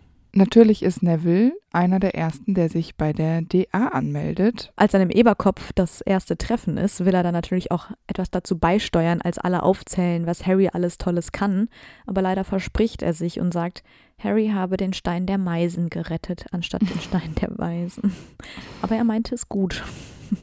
Wissen alle von dem Stein der Weisen? Weil dann wäre es doch eigentlich auch egal. Ja, und vor allem, wie kannst du Stein der Weisen mit Stein der Meisen verwechseln? Das ist mal ein ganz anderes Thema. Aber okay. Ich weiß jetzt nicht, wie es im Englischen ist. Da macht es wahrscheinlich wieder mehr Sinn. Ja, es kann sein. Es ist übrigens im Buch mal wieder Dobby, der den Raum der Wünsche als Treffpunkt für die DA vorschlägt. Im Film ist es ja Neville, der den Raum zufällig findet. Also irgendwie ähm, kriegt Neville die ganzen Dobby-Momente ab in den Filmen. Ja, wir haben doch bei Ron gesagt, dass Ron immer die dummen Teile, also den dummen Part bekommt und äh, Hermine dafür seine guten äh, Punkte nimmt, kriegt. Und im Film, und ich finde es okay, weil Dobby halt im Film, wahrscheinlich ist es CGI zu anstrengend, deshalb haben die das nicht gemacht und dann hätten sie öfter mal einen Bogen spannen müssen. Deshalb, da hatten die keinen Bock drauf und deshalb kriegt Neville jetzt diese guten Momente und deshalb, äh, mich stört's nicht. Ich, ich Ich es. Okay. finde, dass Neville die ruhig haben kann, die Momente. Wobei ich dieses zufällig auf den Raum der Wünsche stoßen, finde ich irgendwie merkwürdig, weil ich glaube nicht, dass das So passiert. funktioniert. Ja. ja, als Filmegucker bist du da ein bisschen unwissend Ja. und nimmst das einfach so hin. Da wird auch nie konkret gesagt, was du machen musst, außer ja, du musst fest dran denken. Aber in Wahrheit musst du ja irgendwie siebenmal davor herumspazieren Ja. und dran denken, dass es passiert dir nicht zufällig. Nee, eigentlich nicht. Man muss es schon wollen. Genau, außer man ist Dumbledore und sucht nach einer Toilette. Klar. Bei der ersten Stunde im Raum der Wünsche hat er dann allerdings keinen Partner, sodass er seine Übungen mit Harry zusammen äh, macht. Und Neville schafft es dann ja sogar, Harry zu entwaffnen. Aber eigentlich nur, weil Harry wegguckt in dem Moment. ja, das ist doch egal. Das kann doch im Krieg auch passieren, in so einem Zaubererkrieg. ich glaube, Harry weist ihn da auch gar nicht drauf hin, sondern alle freuen sich einfach nur. Ja, und das ist ja auch okay. Und äh, ich finde es auch gut, weil hätte man ihn jetzt darauf hingewiesen, dann wäre das wieder bestimmt Ja, genau. auf sein Selbstbewusstsein gegangen. Und so ist es cool. Und ähm, Harry kann dann ja den anderen helfen und Neville gesellt sich zu Ron und Hermine. Und dann üben die da so zu dritt. Ich finde es eh cool, weil am Anfang ist Neville noch total unbeholfen und unsicher, aber er wird ja von Stunde zu Stunde immer besser und sicherer und er arbeitet ja auch sehr verbissen daran. Also er will auch unbedingt diese Fortschritte erzielen. Deswegen sei ihm jeder Erfolg gegönnt. Auf jeden Fall. In Hagrids Stunde zu den Testralen stellt sich heraus, dass Neville die Testrale ebenfalls sehen kann. Und die kann ja eigentlich nur ein Mensch sehen, der jemanden hat sterben sehen. Und das bedeutet ja auch, dass Neville diese Erfahrung gemacht hat. Umbridge ist ja dabei, weil sie den Unterricht inspiziert und sie fragt richtig taktlos und dreist, wen Neville denn hat sterben sehen. Also als ob Neville ihr diese Antwort schuldig ist. Aber Neville ist ja ein bisschen überfordert und sagt dann, dass es sein Großvater war. Und deswegen ist ja auch die Begegnung mit den Testralen natürlich irgendwie aufregend für ihn und wühlt ja wahrscheinlich auch was auf. Und er gehört ja auch zu der Minderheit äh, der Klasse, die Mhm. die Testrale sehen können. Und das ist ja auch so eine, also er steht ja dadurch auch im Mittelpunkt. Und ich glaube, er ist total nervös deswegen. Und das macht das alles irgendwie so super unangenehm. Er sagt dann so, ja, die Testrale sind ganz cool, so nach dem Motto. Und Umbridge dreht das dann halt um und behauptet so von wegen, Neville hat Angst vor Hagrid und muss deswegen sagen, dass Testrale cool sind, Ja. äh, um natürlich Hagrid wieder schlecht zu machen. Und Neville bestreitet das dann aber auch sofort. Aber das finde ich auch richtig fies, weil Neville dann wieder so als der Böse dargestellt wird. Ja. Ja, zumindest vor den anderen, die Ja, Hagrid genau. mögen und dann denken, Hagrid wurde von Neville verraten sozusagen. Ja, genau. Und das, es liegt ihm ja nichts ferner. Eben, also verstehe ich auch nicht. Umbridge nervt sowieso. Die Szene finde ich super unangenehm, muss ich ehrlich sagen. Voll. Vor allem, wie kann man sowas fragen? Ich finde auch, dass das immer so rüberkommt, als ob Umbridge erstmal gar nicht glaubt, dass jemand wie Neville Mhm. wirklich Testrale sehen würde. Zumal, ich weiß gar nicht, weiß man, ob sie äh, Testrale sieht? Nee, Ich ne? glaube nicht, nee. Und das hilft ähm, Neville natürlich wieder nicht mit Nee. seinem Selbstbewusstsein. Da kommen immer so Bumper dann zwischendrin. Da braucht er dann wieder voll lang, um sich zu erholen. Ja, die ist einfach eine blöde Kuh, die Alte. Ja. In diesen Winterferien erfahren dann ja auch Hermine, Ron und Ginny, dass Nevilles Eltern gar nicht tot sind, wie eigentlich angenommen. Und wie du ja schon gesagt hast, Harry wusste es ja vorher schon, aber der hat dicht gehalten. Denn sie sind ja im St. Mungus, um Arthur zu besuchen. Und da sehen sie eben auch Neville bei seinen Eltern. Genau, und das ist Neville natürlich total unangenehm, ähm, weil seine Oma es ja dann irgendwie so dreht, als würde er sich schämen für das Schicksal seiner Eltern, weil er es eben nicht erzählt hat. Und dann kommt ja auch seine Mama noch auf die Gruppe zu. Offenbar kann sie nicht sprechen, weil sie hält Neville ja nur wortlos ein Kaugummipapier hin und geht dann wieder weg einfach. Ja, Und Fall. dann sagt Augusta so, ja, ne, schmeiß das weg. Aber er behält das Kaugummipapier und offenbar behält er alles, was seine Mutter ihm gibt. Und das ist ja auch irgendwie rührend. Ja, aber wahrscheinlich ist das einfach so wie eine manifestierte Erinnerung Ja, an genau. ähm, so kleine Augenblicke. Und das kann ich voll verstehen, wenn einem das schwerfällt, das wegzuwerfen. Ist doch Fall. egal, was es ist, ob das jetzt eine Feder ist oder ein Grashalm. Das ist irgendwas, woran Neville sich klammert und das gibt ihm wahrscheinlich auch Kraft und deshalb super ähm, taktlos eigentlich von Augusta. Also die Mutter wird ja bestimmt auch nicht jedem irgendwie was schenken, sondern das Nee. ist ja halt auch einfach äh, was Ja. Besonderes. Genau, das denke ich nämlich auch. Ein Wendepunkt in Nevilles Leben ist erreicht, als er erfährt, dass die Todesser, die seine Eltern zur Verrücktheit gefoltert haben, aus Azkaban geflohen sind. Und von diesem Zeitpunkt ab arbeitet er härter als jeder andere in der DA und lernt mindestens genauso schnell wie Hermine neue Zaubersprüche. Also der will es jetzt richtig Mhm. wissen, er will vorbereitet sein für den Moment. Ich denke, dass ähm, wenn du weißt, dass die Lestranges alle ausgebrochen sind Mhm. und ähm, so, dann hast, ist das wahrscheinlich so eine Mischung aus Wut und Angst. Und vielleicht ist das auch so ein Moment, wo Neville gemerkt hat, dass er nicht mehr das Opfer sein will, sondern dass er was tun möchte. Ja, und für die anderen ist das irgendwie auch, ja klar, es ist schlimm, zehn Todesser ausgebrochen und so. Und natürlich hat jeder irgendwo Angst. Aber für Neville ist das ja eine reale Gefahr. Also sie war ihm ja schon unglaublich nah und hat in seiner Familie Schaden angerichtet. Und das genau. ist ja für ihn nochmal was ganz, ganz anderes als für den, für den Rest der Schüler, die ja da vielleicht keine direkten Erfahrungen mitgemacht haben. Genau. Ja, man könnte auch meinen, er habe für die ZAGs gute Chancen, weil seine Oma die Leiterin der Zauberprüfungsbehörde kennt aber Augusta erwähnt ihr gegenüber wohl häufig, dass Neville nicht so begabt ist wie sein Vater, weswegen Neville direkt wieder unmotiviert ist. Und das ist auch wieder ein richtiger Kackmove, weil ich mir so denke, warum tut sie das? Warum macht sie Neville immer schlecht vor allen Leuten? Weiß ich auch nicht. Vielleicht, weil sie sich rechtfertigen möchte, weil sie glaubt, dass Neville gesellschaftlich gesehen in der Zaubererwelt nicht so hoch angesehen ist ja. und sie sich quasi direkt, bevor die Leute ins Grübeln kommen, warum Neville so ist, wie er ist, liefert sie ihm direkt die Ausrede. Naja, weil der ist halt nicht so wie sein Vater und das ist hier so und ne. Ja, weil sie hat diese Erwartungshaltung und denkt halt, jeder andere hat die wahrscheinlich auch. Der Frank Longbottom war ein toller Hecht, da muss der Sohn auch so sein. Ja, aber die Erwartungshaltung hat ja vielleicht nicht jeder. Nee. Sie impliziert es halt direkt immer damit und muss es dann quasi gerade biegen, indem sie schon von vornherein sagt, ja, aber der ist nicht genau. so talentiert wie sein ja, Vater. Ja, sie entschuldigt sich quasi sofort für ihn. Ja, genau. Anstatt einfach zu ihm zu stehen und zu sagen, so, der ist so, wie er ist und lasst es gut oh, sein. Schrecklich. Als Harry mit Sirius sprechen will und dafür in Umbridge Büro einbricht, da hilft ja auch Neville, weil er Warrington daran hindern will, Ginny festzuhalten. Allerdings werden die dann ja alle gefasst und Neville wird von Crab so festgehalten, dass er fast zu erwürgen scheint. ähm, und ausgerechnet Snape rettet ihn quasi aus dieser Situation, weil er meint, hey Crab, wenn du den jetzt tötest, dann ist es ganz schön viel Bürokram für Papierkram. mich. Genau, also lass es lieber. Äh, auch echt ganz schön fies. Das stimmt. Harry und Hermine gehen ja dann mit Umbridge in den Wald und äh, während die übrige DA in Hogwarts bleibt und vom Inquisitionskommando überwacht, bewacht wird.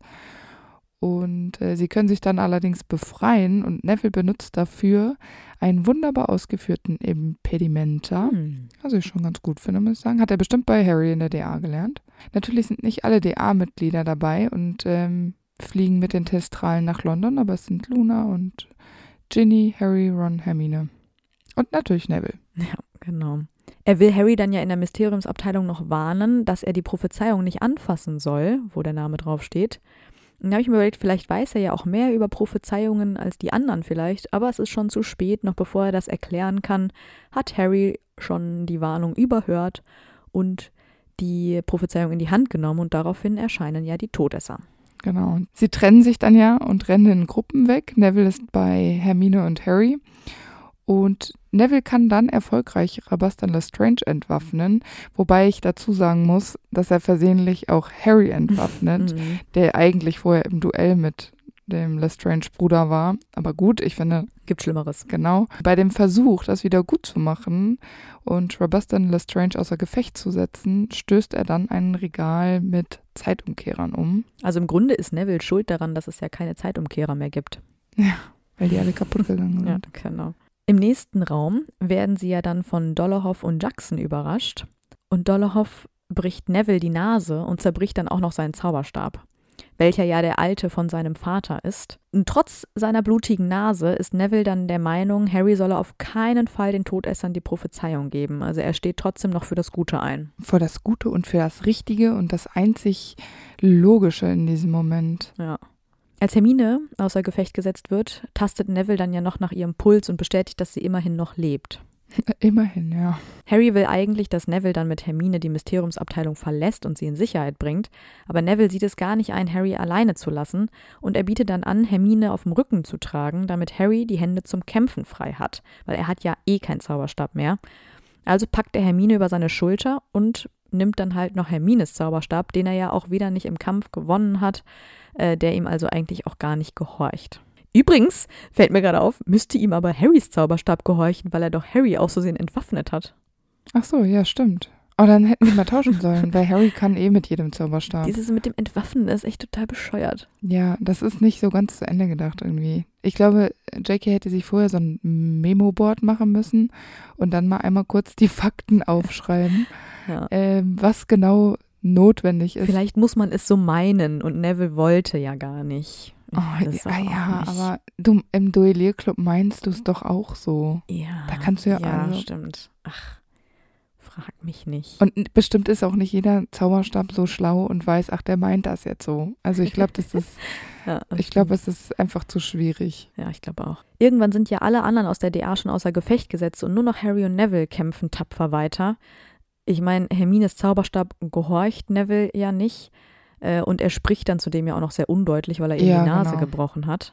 Mhm. Und das ist ein bisschen traurig, weil er sagt auch die ganze Zeit, will er Stupor sagen, aber es Mhm. kommt nur Stubor raus und Ja. dann funktioniert das halt gar nicht. Also das ist wirklich Ja. eine sehr unschöne Situation für Neville. Ja, er kann sich gar nicht wehren. Und dann wird er auch noch von Lucius Malfoy erkannt und Lucius macht sich total lächerlich über ihn und dann wird auch Bellatrix Lestrange aufmerksam, weil äh, sie dann ja auch seine Eltern erwähnt und daraufhin wird Neville ja richtig wütend. Das verstehe ich aber auch tatsächlich. Bellatrix findet es halt total witzig. Also Ja. ich glaube, die hat selten so viel Spaß gehabt wie in diesem Moment, weil sie herausfinden will, wie viel Neville tatsächlich aushalten kann, bis er zusammenklappt oder zusammenbricht wie seine Eltern. Es ist auf der einen Seite für Bellatrix natürlich lustig, weil sie hofft, dass Harry endlich die Prophezeiung rausrückt, Hm. unter dem Schmerz von Neville quasi. Und zum anderen findet sie es lustig, weil sie sadistisch ist und einfach sehen will, wie lange es Neville aushalten kann. Aber man muss dazu sagen, dass Neville wirklich standhaft bleibt und er fordert Harry ja mehrmals dazu auf, die Prophezeiung nicht auszuhändigen, also auch vehement. Auch gerade weil Bellatrix ja eine sehr bekannte ähm, Crucius-Benutzerin ist. Also die hat es ja schon drauf und wenn du dem standhältst, ist es auf jeden Fall nicht ohne. Auf jeden Fall. Selbst als Harry Neville auffordert, wegzurennen, als die anderen Ordensmitglieder eintreffen, tut er das nicht und löst sogar noch McNairs Griff von Harrys Fuß und bleibt damit standhaft und stark in diesem Kampf und auch eigentlich ein, also so, ein, so eine Säule des Kampfes an sich. Also ich finde es auch unglaublich stark von Neville. Geil finde ich übrigens, wie er McNair los wird. Er stößt ihm nämlich äh, den Zauberstab von Hermine ins Auge. Ah ja, Weil er kann ja nicht zaubern und macht das dann Ja. auf diese Muggelweise, finde ich auch sehr clever. Hm. Aber leider bekommt er daraufhin ja den berühmten Tarantalegra ab. Oh, Danke von. Dollarhoff. Ja. Und er zappelt unkontrolliert herum, muss ja quasi tanzen dadurch. Da habe ich mich auch gefragt, ähm, Harry, wie wär's mal mit einem Finite? ja, macht er nämlich gar nicht. Nee, er reagiert auch gar nicht. Er versucht Neville halt irgendwie weiterzuziehen. Und leider werden sie dann ja nochmal von Lucius Malfoy angegriffen. Und dabei macht Neville eben aus Versehen die Prophezeiung kaputt, dadurch, dass er sie Ja. halt so wegkickt mit seinen Ja. Füßen. Ja, und dann ist der Kampf für Neville ja eigentlich auch schon rum und die DA-Mitglieder werden nach Hogwarts transportiert. Aber ich finde es bemerkenswert, weil Neville hat jetzt quasi außer einer gebrochenen Nase und einem gebrochenen Zauberstab den Kampf ja echt gut überstanden. Also er hat Mhm. keine größeren Verletzungen und alle anderen sind halt entweder, also Ginny hat glaube ich diesen angeknacksten Knöchel und alle anderen sind irgendwie bewusstlos. Also ähm, gut, Ron ist, äh, ja, der hat die Gehirne. Ja, Aber also es ist keiner mehr in der. Lage, etwas zu tun, nur Neville. das stimmt. Das finde ich beeindruckend. Das ist wahr. Und im Krankenflügel kann Madame Pomfrey ja dann auch Nevilles Nase heilen. Und, wie ich schon erwähnt hatte eingangs, kauft Nevilles Großmutter Augusta ihm einen neuen Zauberstab in den Ferien. Absolut Und das verdient. ist dann der Kirschholz-Zauberstab. Es stellt sich dann ja auch im Sommer heraus, dass äh, seine Oma tatsächlich sehr stolz auf ihn ist, weil Neville eben so mutig gekämpft hat. Und ich glaube, es ist so das erste Mal, dass er auch wirklich Anerkennung für etwas bekommen hat. Ja, aber so langsam wächst ja so ein Keim in ihm. Ja. Also es war ja schon eigentlich im Prinzip, seit die Lestranges ausgebrochen sind. Seitdem hat er da so einen Drive. Ja, aber ich finde, er hat immer schon kleine Baby-Steps gemacht. Also er hat also auch, dass er da im ersten Teil sich den entgegengestellt hat und so. Aber das kriegt Augusta halt alles nicht mit, das reicht eher nicht. Nee, genau. Aber jetzt hat er zum en- en- ersten Mal halt wirklich was bewegt, sag ich mal. Ne? genau. Süß finde ich ja, dass Neville mit Luna jetzt inzwischen im Zug unterwegs ist, anders als letztes Jahr, wo er sie noch gemieden hat. Und jetzt hat er eben auch echte Freunde gefunden. Und äh, gerade die zwei, ja, ich glaube, die brauchen sich auch. Ich finde, die passen auch gut zusammen. Ja. Und Harry berichtet dann ja auch davon, dass er das DA-Treffen nicht weiter fortführen möchte. Und darüber ist Neville wirklich sehr enttäuscht. Und sie sprechen da so ein bisschen drüber und dann wird das Gespräch unterbrochen von Romilda Vane, Hm. die Harry in ihr Abteil einlädt. Ich dachte die ganze Zeit, so, ist das ein Ding? Macht man das so? Geht man dann dahin? Hey, willst du mit zu mir kommen? Hm. Aber gut, sie äußert sich ja dann aber mega abfällig über Luna und Neville. Und da finde ich Harry cool, weil der dann direkt kontert und sagt, nee, Luna und Neville gehören zu seinen engsten und loyalsten Freunden und äh, geht nicht mit Romilda weg. Mhm. Ich weiß gar nicht, ob Neville das so immer präsent hat, aber das ist schon wirklich cool von Harry, muss ich sagen. Finde ich auch. Ich glaube, er ist schon stolz. Und es ist ja auch die Wahrheit, ja. Ich meine, was will so eine Romilda Vane? Ja, Harry hat ja auch nichts mit der zu tun. ist ja super strange. Ne, eben. Und äh, es ist aber schon die Wahrheit. Also es ist jetzt nichts vorgeschoben. Ich würde mich auch für Neville und Luna entscheiden. Immer. Immer. Ja, Neville wird sogar von Slughorn in das erste Slug Club Meeting eingeladen. Allerdings danach nie wieder, weil er ja offenbar nicht den Ansprüchen von Slughorn entsprochen hat. Leider nicht, aber ja. Ist auch nicht so wichtig, aber ich finde es auch nicht. ich finde, also verdient hätte er es ja theoretisch schon, aber Slughorn hat einfach eine andere Vorstellung von ehrenwerten Mitgliedern. Naja, aber Neville wird dann ja auch später nicht zur Verwandlung zugelassen. Er erreicht nämlich nicht das passende Level. Er hat nämlich nur vier ZAGs bekommen, Ja, aber dafür ein ohnegleichen in Kräuterkunden. Das ist ja schon echt ganz gut. genau. Und Neville ist aber trotzdem sichtlich geknickt, denn ähm, er sagt McGonagall, dass seine Großmutter das wahrscheinlich sich sehr wünschen würde, wenn er an ihrem Unterricht teilnehmen würde. Aber McGonagall sagt, dass Augusta endlich stolz auf ihren Enkelsohn sein sollte, der immerhin das eine ohnegleichen, er hat aber auch zwei Erwartungen übertroffen. Also es ist kein Ja. schlechter Schüler. Also er soll einfach Kräuterkunde und Zauberkunst weiternehmen Ja, und nicht auf das hören, was seine Oma will. Also dann hätte seine Oma diesen Weg gehen müssen und nicht er. Also es ist ja nicht ihr Bier im Grunde. Also ich finde es voll gut, was er da gemacht hat, muss ich Ja. ehrlich sagen. ich finde es auch also, von McGonagall gut, dass sie da ihm zuspricht und einfach sagt, nö, genau. mach das, was du möchtest. Natürlich nimmt Neville als DA-Mitglied an der Schlacht im Astronomieturm teil und sie bekommen da ja Felix Felicis und deshalb halten sich Nevilles Verletzungen in Grenzen. Ja, allerdings ist er ja am Boden, also Harry stolpert irgendwie über ihn, als er Draco und Snape hinterher will, aber bei Bewusstsein immerhin. Und Nevilles Ja, ursprüngliche Aufgabe war ja eigentlich, dass er den Raum der Wünsche bewachen sollte, ich glaube mit Ron zusammen. Aber Draco kann ja mit diesem Finsternispulver dann fliehen und den beiden quasi entwischen. Ja, weil Draco hat ja da das Verschwindekabinett da. Genau, aktiviert. Ich finde es übrigens echt, ähm, echt super sweet, weil er ja irgendwie die ganze Zeit die DA-Münze behalten hat und ge immer geguckt hat, ob da irgendwie was Neues ist. Und Hermine aktiviert die dann ja, um eben Hilfe zu holen. Und Ginny, Luna und Neville sind ja auch die einzigen, die darauf reagieren. Und Ja. weil sie eben das immer regelmäßig checken. Ja, weil denen das was bedeutet. Ja, klar. Das, aber bei denen ist dann natürlich auch ein bisschen klar, weil die auch Freunde sind. Ich meine, da ist andere, denen ist es dann auch egal und die sind froh, wenn sie da fein raus sind wahrscheinlich. Für die war es eben die Übung für Umbridge und für die war es aber halt eben wirklich Teil eines wichtigen Kampfes, ne, der ja, weitergeht. genau. Nur weil Umbridge weg ist, ist es für die ja nicht vorbei. Im Sommer übernimmt Voldemort dann das Ministerium und Snape wird als Schulleiter in Hogwarts eingesetzt. Und Neville startet gemeinsam mit Luna und Ginny die DA neu. Ich glaube, Hogwarts hat sich äh, inzwischen für Neville als absolute Horrorschule entwickelt, aber er hat ja inzwischen so viel Kampfbereitschaft und Stärke, dass er eben gegen die Todesser vorgehen möchte. Genau, und er gerät ja immer wieder in Schwierigkeiten mit den Carrots. Das sind ja diese Todesser-Zwillinge, die ja jetzt auch Lehrer sind an, in Hogwarts. Und Neville zum Beispiel weigert sich auch mal den Cruciatus-Fluch an jüngeren Schülern durchzuführen, um diese dann zu bestrafen. Ja, irgendwie startet damit so ein bisschen Nevilles Rebellenleben, würde ich sagen. Mhm, total, ja. Sie schreiben ja zum Beispiel auch, äh, Dumbledores Armee rekrutiert noch an die Wände von Hogwarts oder versuchen ja auch das Schwert von Gryffindor aus Snapes Büro zu stehlen. Was genau hatten die eigentlich mit diesem Plan vor? Das weiß ich nicht, aber vielleicht hat, wussten die, dass das ein wertvolles Gryffindor-Relikt ist, was man besser mal hat. Hauptsache Snape das Leben schwer machen, das finde ich alles rechtfertigt Genau, eigentlich das- alles. Ja, wahrscheinlich. Ja, aber da werden sie auch bei erwischt und müssen äh, zum Nachsitzen in den verbotenen Wald. Da haben wir ja schon ganz oft jetzt gesagt, dass das eine verhältnismäßig sehr milde Strafe ist und da hat einfach Snape so ein bisschen die Hand drauf, weil wenn die Carrows, die das Nachsitzen hätten ausdenken können, dann ähm, Prostmahlzeit. Und jetzt beschließt Neville ja, dass nur noch eine offene Rebellion etwas bringt, weil als Michael Corner gefoltert wird, weil er angekettete Fünftklässler befreit, kann er das nicht mehr so stehen lassen. Hm. Ja, aus Sorge, dass die Todesser ihn ja loswerden wollen, verwandelt Neville den Raum der Wünsche in so eine Art Versteck um Mhm. und connectet ihn dann auch mit dem Eberkopf.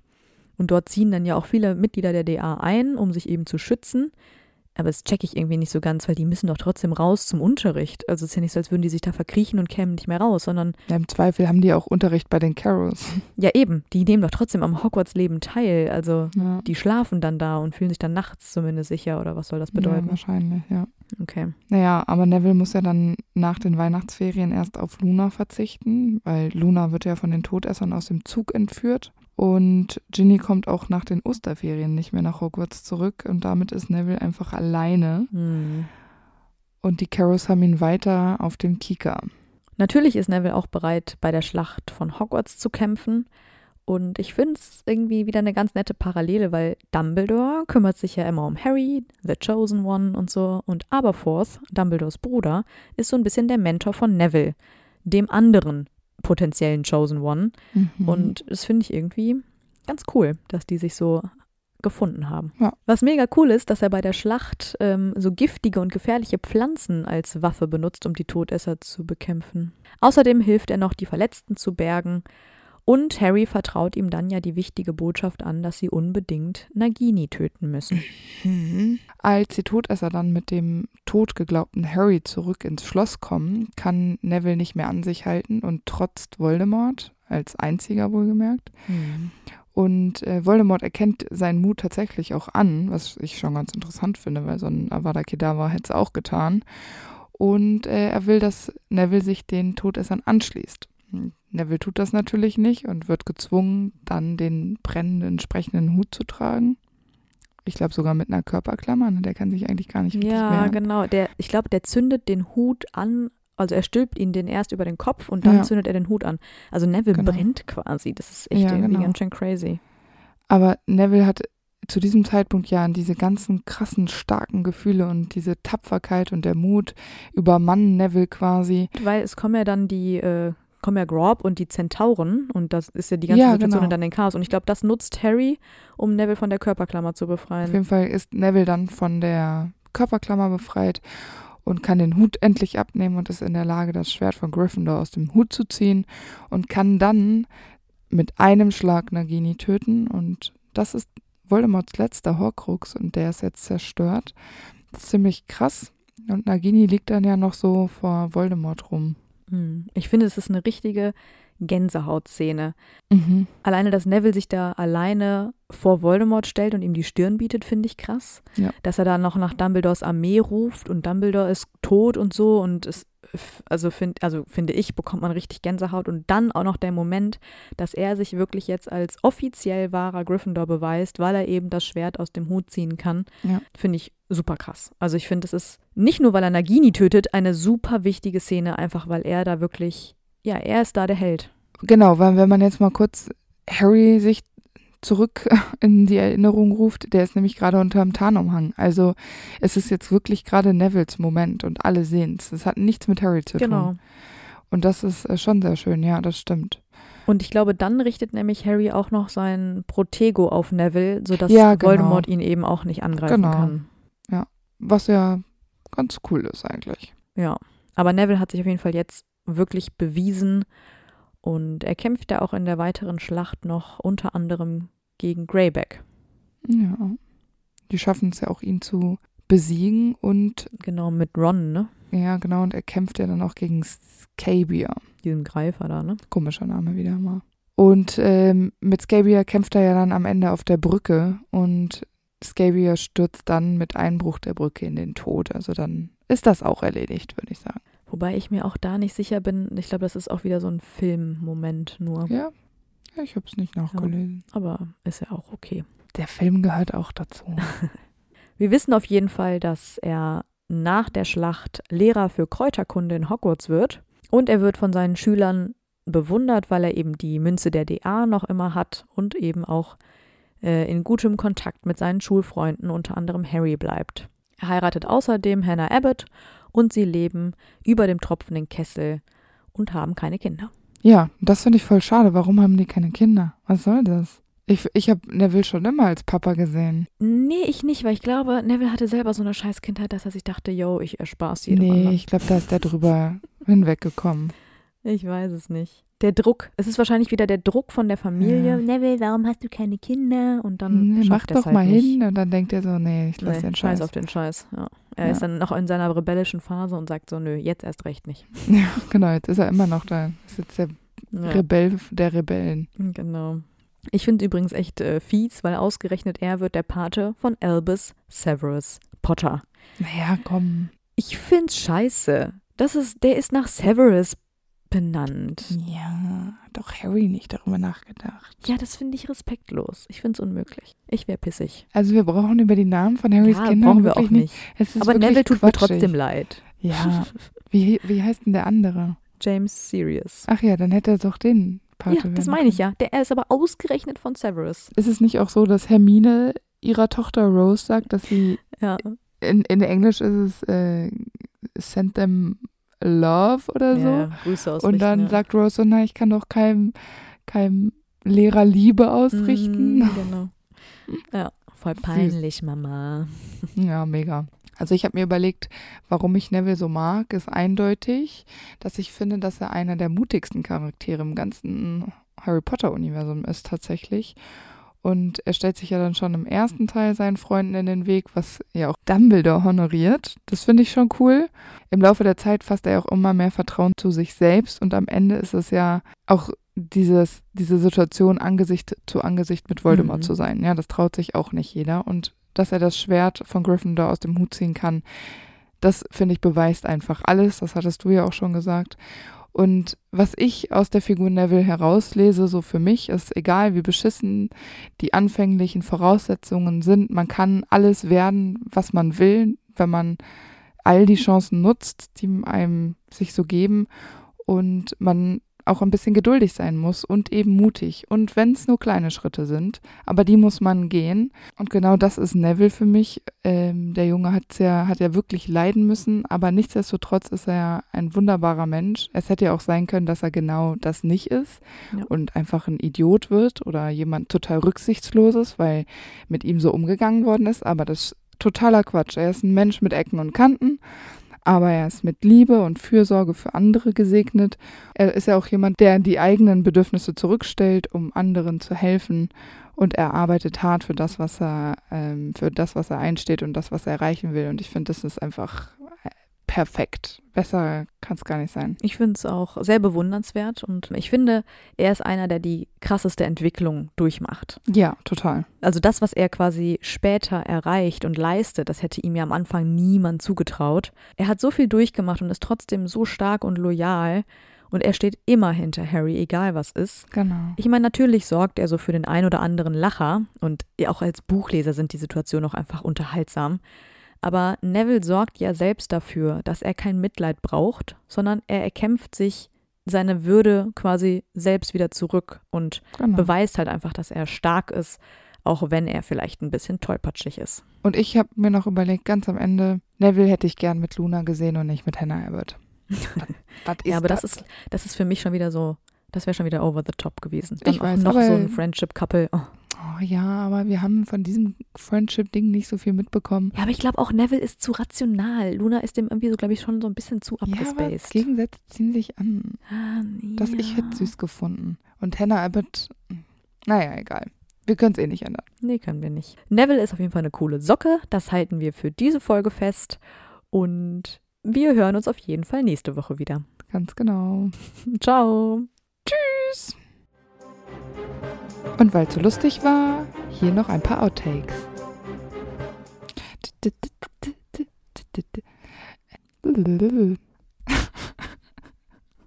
Ich wusste, dass es kommt und das hat mich überrascht. Das war ein Zitat von Neville Longbottom. Und ähm, es ist mir hier zu klein, ich kann das hier nicht sehen. Ich bin blind. So. Zum Beispiel auf dem verzauberten Besen von Quirrell fliegt. Oh, das ist gar nicht der Klatscher, das ist der verzauberte Besen von Quirrell. Alles Ich habe gerade erstes und zweites Schuljahr vertauscht. Egal. Später findet Neville dann ja heraus, dass das goldene Trio mit Hagrids, was? Was das äh, goldene Trio mit Hagrids Drachen vorhat, nämlich es ähm, an Charlie zu verschicken. An, was? Das macht doch hier alles keinen Sinn. Äh. Die verschicken nicht das Ei. Die Ja, den Drachen. eben. Das habe ich ja auch. Ich wollte nur den Satz ein bisschen cooler machen, als er hier steht. So. Und das hat einfach, wie man gerade gemerkt hat, null funktioniert. Später, Ich habe angefangen mit, er beweist noch seinen Mut. Nochmal quasi, weil er die ja warnen will. Falls das hier hilft als äh, nein, Anfang. Okay. Schade.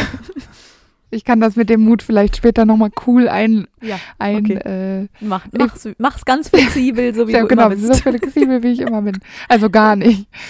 Deshalb mache ich das jetzt hier so. Ja. Hm. Mhm. Später findet Neville dann ja heraus, dass das goldene Trio. Nee, guck, das macht keinen Sinn hier. Später findet Neville dann ja heraus, was das goldene Trio mit Hagrids Drachen Norbert vorhat. Und zwar ist mit. Und zwar ist nach. Und zwar ist. Ihn, Norbert?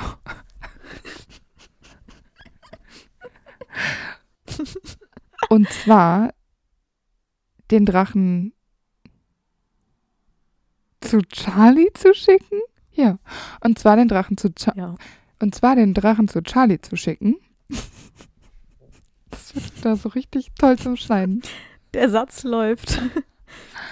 Wie wir alle wissen, müssen sie ja dann im verbotenen Wald nachsitzen. Das macht ja auch keinen Sinn, ne? weil die sitzen da überhaupt nicht. Nachsitzen findet im Verbot Die Strafarbeit. die Strafarbeit. Aber ist auch keine Arbeit. Naja, doch. Naja, wenn man sich da noch mal kurz, ähm, wenn man mal kurz, nee, macht man nicht. Wenn man einmal kurz sich drüber, na, nee, macht man auch nicht. Ich hoffe, du hast einen guten Anfang fürs zweite Schuljahr, weil ich habe keinen Anfang. Also, ob der gut ist, ich glaube nicht, aber ich kann es ja mal probieren. Just do it. Oder wenn er Bertie Bots nur noch die guten kriegt und Genau. Harry wird sofort Tester, weißt du? Ja. Hier, die hab ich, da habe ich schon mal reingebissen. Die ist lecker. Hier.